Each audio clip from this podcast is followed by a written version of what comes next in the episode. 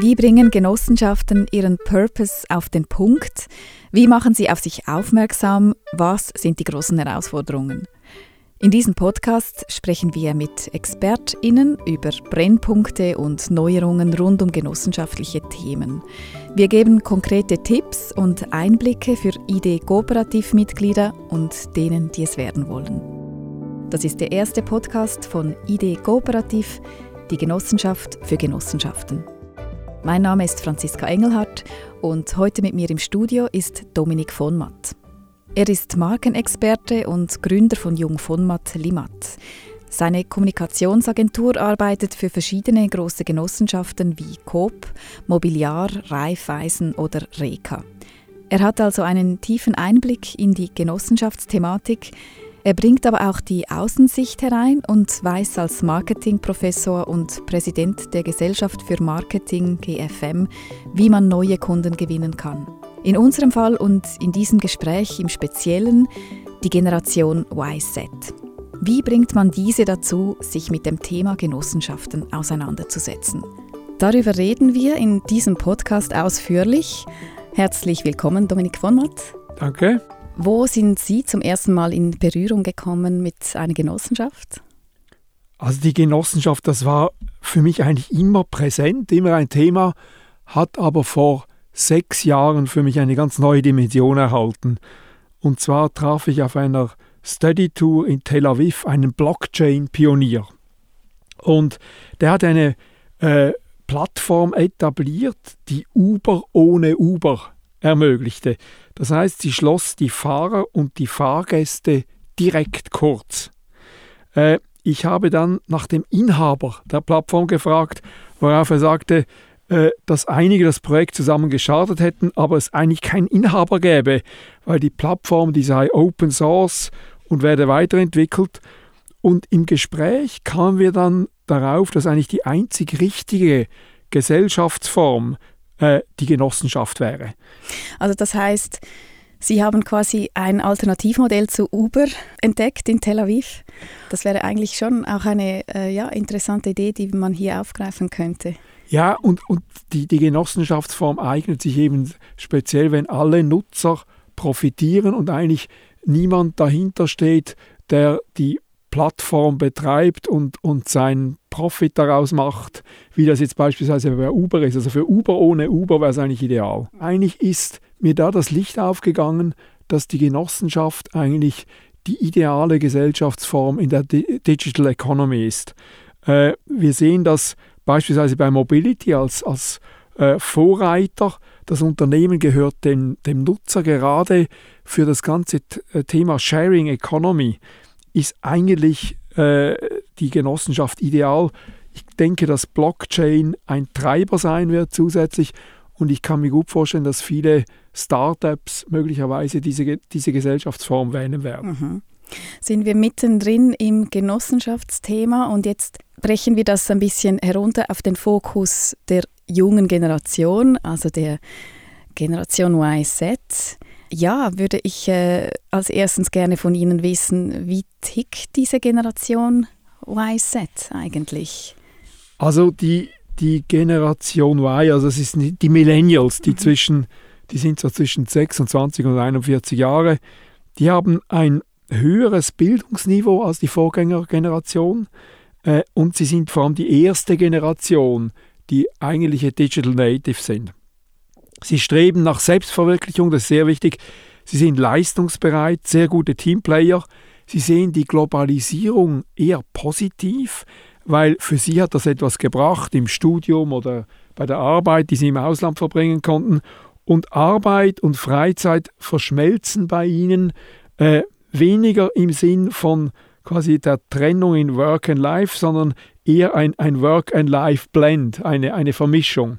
Äh, und das ist dann etwas anders bei der Generation Z.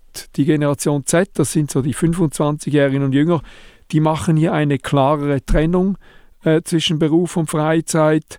Äh, sie haben sehr enge Beziehungen zu Familien und Freunden, das ist ihnen sehr wichtig, aber gegenüber Unternehmen und Arbeitgebern sind sie eher unverbindlich.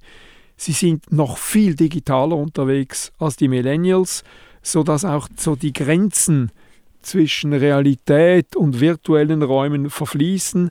Äh, eigentlich ist jetzt das, das Metaverse, das Facebook lanciert, eigentlich genau äh, die richtige Antwort oder das richtige Angebot für diese Generation. Sie inszenieren sich ganz gerne, real und virtuell, das sieht man ja in Social Media. Sie differenzieren Arbeit und Privatleben stärker als die Millennials, suchen Selbstverwirklichung. Wir nennen das ja auch so die Generation Praktikum. Also das, das sind so diese, diese äh, zwei Typen, die sich doch etwas unterscheiden. Generation Praktikum, weil auch kürzere Fristen, also niemand bleibt noch irgendwo zehn Jahre, wie das früher normal war. So. Teilzeit, temporär. Praktikum mhm. sind eigentlich so die Stichworte. Wieso ist es denn als Genossenschaft überhaupt essentiell, sich mit dieser Generation zu befassen? Wieso sind die wichtig? Also es ist, es ist natürlich wichtig, weil jedes Unternehmen ist natürlich bestrebt, bei den Jungen sehr früh Präferenzen zu schaffen. Und zwar sei es, um sie als Kunden oder als Mitarbeitende zu gewinnen. Äh, und darum ist es eigentlich wirklich Pflicht für jedes Unternehmen, die, deren Erwartungen irgendwie zu kennen und auch vorwegzunehmen. Äh, die Eltern werden ja irgendwann ausscheiden. Eigentlich würde ich jetzt meinen, Genossenschaften, das ist ja auch so, vielleicht kann man sagen, Zeitgeist, das passt irgendwie auch ähm, zu, den, zu den jungen Menschen. Ähm, weshalb muss man sie eigentlich so aktiv an Bord holen? Sind Genossenschaften für die junge Generation, sind, ist das nicht ein Selbstläufer? Also ein, ein Selbstläufer ist es nicht. Und ich, ich möchte da vielleicht zum ganzen Thema Sinnhaftigkeit äh, jetzt gerade einen Hintergrund geben, weil ich finde, das Thema hat jetzt eine große Brisanz bekommen im Corona-Kontext. Äh, und, und das ist eine riesige Chance für die Genossenschaften, weil äh, wenn wir sehen, die Menschen in der Schweiz, speziell die Jüngeren, sind durch die Klimakrise und Pandemie verunsichert. Das heißt, äh, sie wissen nicht mehr, ist unsere Gesellschaft eigentlich noch auf dem richtigen Weg? Und interessant ist auch, wenn man das Research ansieht, sieht man, dass in der, im ersten Lockdown hat die Wirtschaft extrem gelitten, aber die Psyche nicht. Im zweiten Lockdown war es umgekehrt. Das heißt, die Wirtschaft hat nicht, nicht stark gelitten, aber die Psyche hat stark gelitten. Und es ist so, dass die Menschen plötzlich nicht mehr sicher waren, können sie überhaupt ihre Lebensplanung noch realisieren. Und gerade in der Generation Z nimmt die Zuversicht in Bezug auf die eigene Zukunft drastisch ab. Äh, und, und in dieser Verunsicherung zeigt eine aktuelle Studie, dass die, bei der Generation Z 92 Prozent sagen, wir bevorzugen Marken, die einen aktiven Beitrag zur Lösung globaler Probleme leisten. Also das wird ganz plötzlich sehr wichtig. Also für die Millennials und die Generation Z ist der Purpose eines Unternehmens heute absolut zentral. Und das als potenzielle Mitarbeitende und als Kunden. Und gerade hier hat die Genossenschaft einen riesigen Vorteil. Während andere Unternehmen oft um einen Purpose ringen oder den im Moment auch manchmal wirklich auch wirklich konstruieren, ist dieser ja bei der Genossenschaft inhärent. Das heißt, sie wurde ja für einen gesellschaftlichen Zweck gegründet und diesen Vorteil gilt es eigentlich jetzt auszuspielen und auch durch entsprechendes Handeln dann zu beweisen. Das ist auch sehr wichtig. Also man muss eine, eine, eine Art Brand Activism entwickeln und das auch wirklich durch konkrete Handlungen unterlegen. Wie man das am besten macht, darüber sprechen wir gleich. Ähm, ich würde vielleicht noch ganz kurz zusammenfassen, die Stärken, ähm, welche sind denn die Stärken bei Genossenschaften, so kurz zusammengefasst?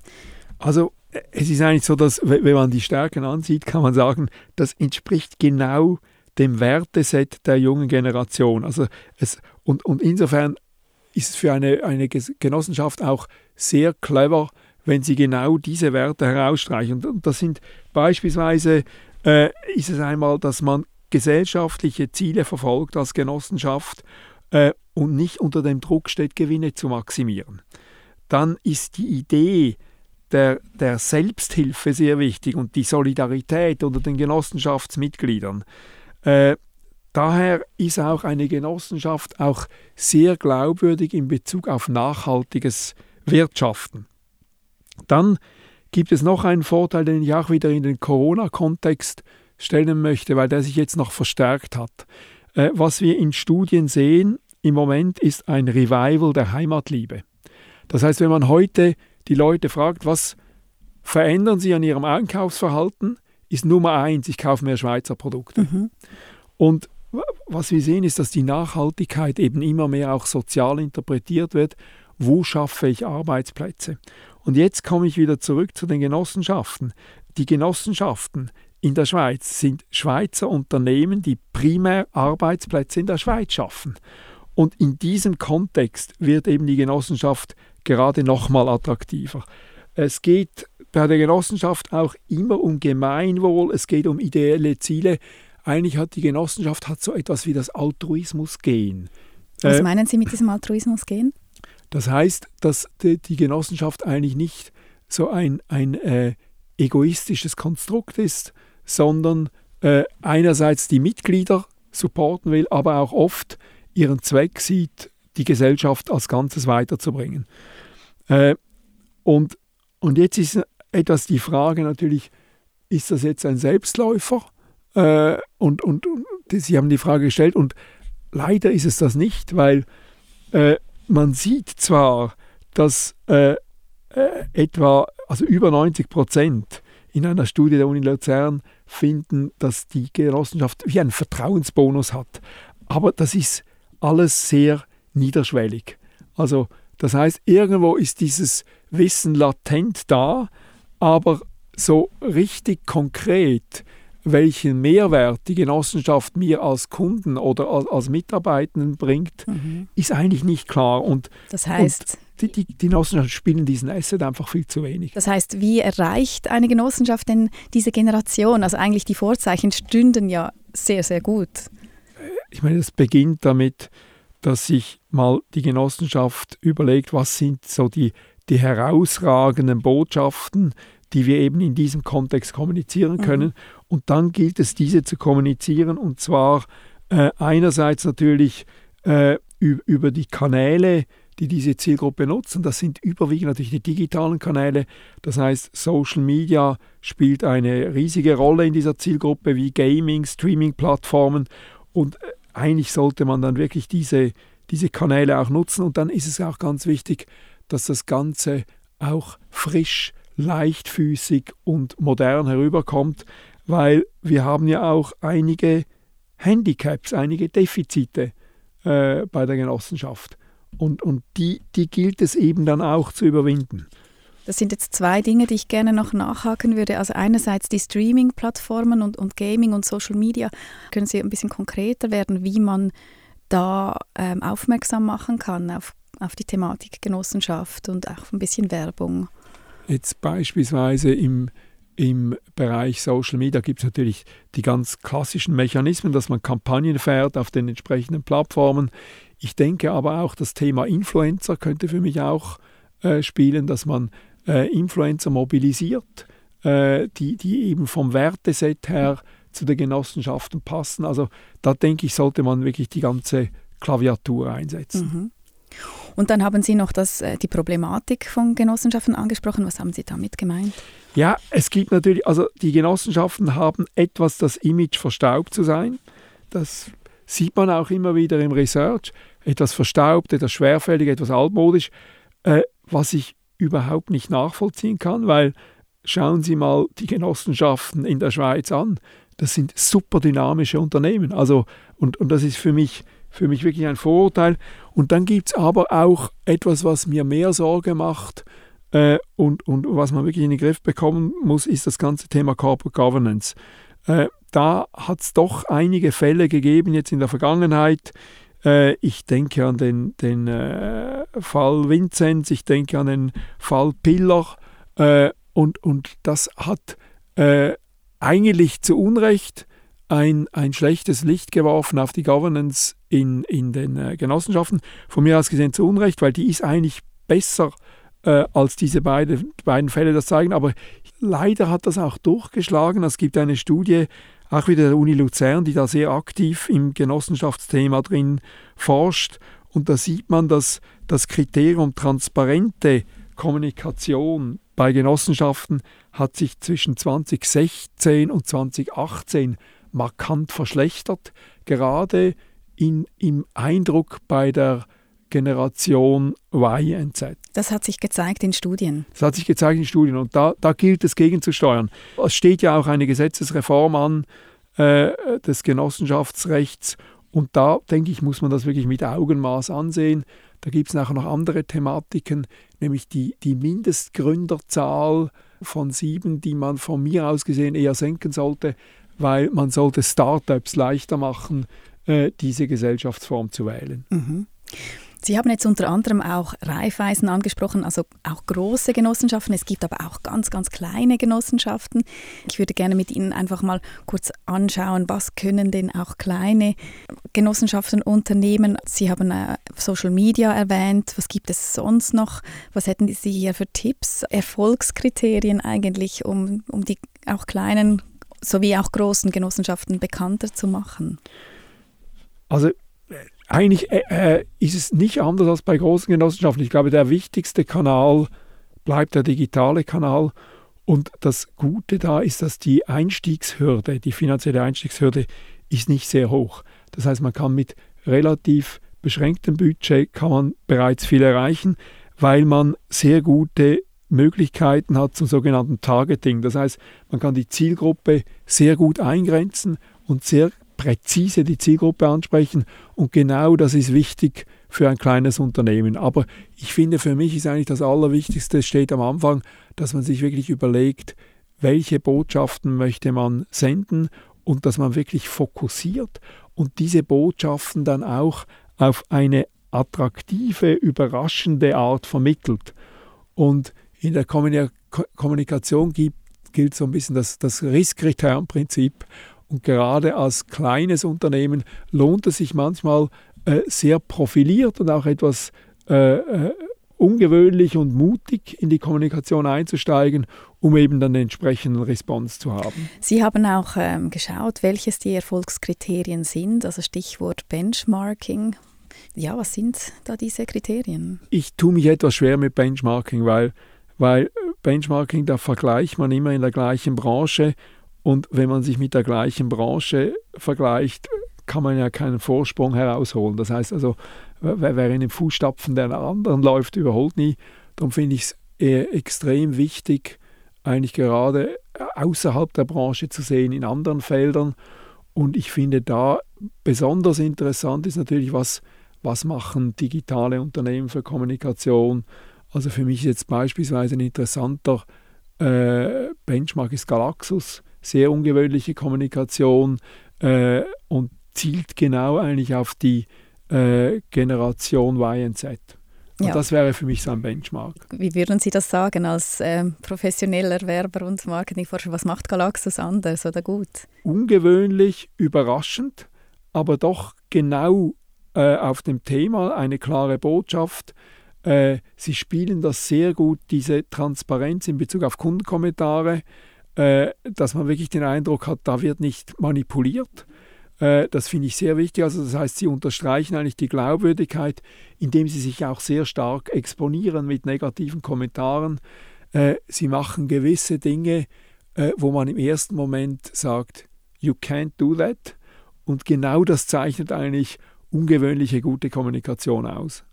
Wenn jetzt zum Beispiel Genossenschaften sich noch nicht mit dem Thema auseinandergesetzt haben, wie gewinne ich junges Klientel? Ähm, wie gelingt da der Start? Was sind da die ersten Schritte? Was würden Sie raten? Der erste Schritt ist eigentlich, sich über die eigene Identität bewusst werden. Und das macht man in der Regel in, in Workshops, äh, wo, man, wo man wirklich vertieft sich überlegt, ja, äh, welchen Nutzen bieten wir, für welche Werte stehen wir, äh, wie differenzieren wir uns wirklich, welche Tonalität wollen wir herüberbringen. Und das verdichtet man dann eigentlich zu einer Markenessenz. Und diese Markenessenz ist eigentlich der Ausgangspunkt äh, für, für die ganze Kommunikation. Aber ich glaube, diesen ersten Schritt muss man sehr sorgfältig machen und nachher muss man fokussieren, möglichst auf eine Botschaft, äh, weil in der Kommunikation gibt es eine ganz banale Regel. Äh, das können Sie sich vorstellen, wenn ich Ihnen sechs Tennisbälle zuwerfe, werden Sie keinen fangen. Wenn ich Ihnen einen zuwerfe, werden Sie ihn fangen. Und, und das ist natürlich bei dem Informationsoverload, den wir haben, erst recht wichtig. Also, und dann eben abgeleitet aus dieser Essenz eigentlich diese Schlüsselbotschaft und die dann auf eine überraschende Art transportieren. Dann gibt es noch etwas, man will sich nicht anbieten bei den Jungen. Wie soll denn die Kommunikation sein, also die direkte Ansprache eigentlich? Da gibt es natürlich nicht ein Universalrezept, das hängt sehr von der Botschaft ab, aber äh, generell glaube ich, äh, was Sie sagen, die Anbiederung, das wird sofort erkannt. Also wenn man so krampfhaft versucht, jung zu sein und diese Codes äh, zu adaptieren, das kommt auch nicht besonders gut an. Äh, interessant ist übrigens auch, dass äh, man auch nicht krampfhaft in der Kommunikation äh, immer junge Leute zeigen muss. Also es gibt durchaus, also ich denke beispielsweise äh, eine legendäre Kampagne von Nike äh, mit der Zielgruppe junge Leute hat einen Senioren-Surfclub porträtiert und hatte einen riesigen Erfolg. Also äh, das heißt, man darf da nicht in die Klischees fallen, weil das wird sofort äh, eben als, als Anbiederung empfunden. Worüber wir jetzt noch nicht gesprochen haben, ist Genossenschaften jetzt auch als Arbeitgeber zum Beispiel. Auch ähm, in gewissem Maße auch der äh, War on Talents, also man will die besten Arbeitskräfte. Inwiefern spielt da die Genossenschaft eine Rolle oder was kann sie tun? Also auch hier hat die Genossenschaft eine Riesenchance. Also das heißt, man muss wirklich das Momentum jetzt nutzen. Ich glaube, die Zeit für die Genossenschaften in der äh, Akquisition von Mitarbeitern war noch nie so gut. Äh, und zwar hat sie eben das Differenzierungsmerkmal, dass sie eben einen Purpose hat und darum auch äh, eigentlich sehr oft sinnstiftende Arbeit bietet.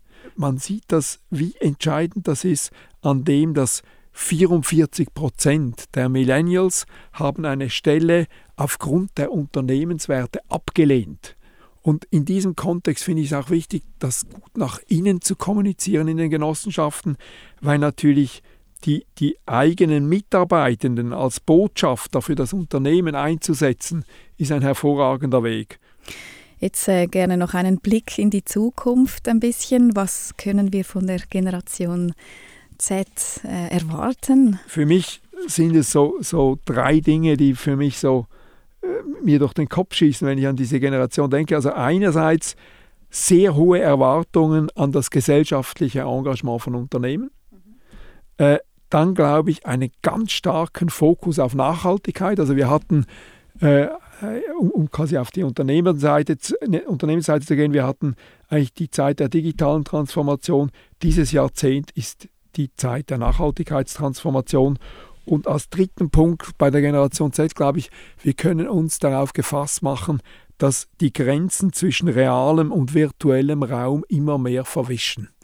Äh, und das sieht man natürlich bei diesen ersten Schritten Richtung Metaverse oder was, was auch äh, sehr interessant ist, wie der, die Landpreise in Online-Games sich entwickeln. Also wenn Sie in, in dem Game Sandbox äh, Land kaufen wollen, geht das nicht unter 10.000 Dollar und das geht in die Hunderttausende.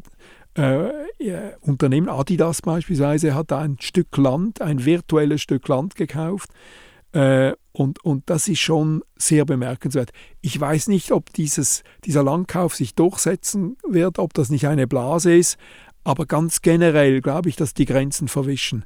Und, und das wird die nächsten Jahre prägen und insbesondere die Generation Z, die eben wirklich äh, digital unterwegs ist. Das heißt Verwischung von reeller und virtueller Welt. Absolut, ja. Und äh, was mir hängen geblieben ist als Tipp für, für Genossenschaften, ist eine fokussierte digitale Kampagne fahren. Ja, auf jeden Fall. Ich danke Ihnen herzlich für das Gespräch, Dominik von Watt. Danke vielmals Ihnen. Das war die erste Folge des Podcasts Idee Kooperativ, die Genossenschaft für Genossenschaften. Mit Dominik von Matt, Markenexperte und Gründer der Kommunikationsagentur Jung von Matt Limat. Wer mehr erfahren will über die Generation YZ, kann den Impuls nachlesen auf www.idkooperativ.ch. In der nächsten Folge spreche ich mit Sandra Borner über Generalversammlungen in Genossenschaften. Sandra Borner ist die Leiterin des Generalsekretariats der Versicherungsgenossenschaft PAX. Alle Folgen finden Sie auf idkooperativ.ch und auf allen Podcast-Kanälen.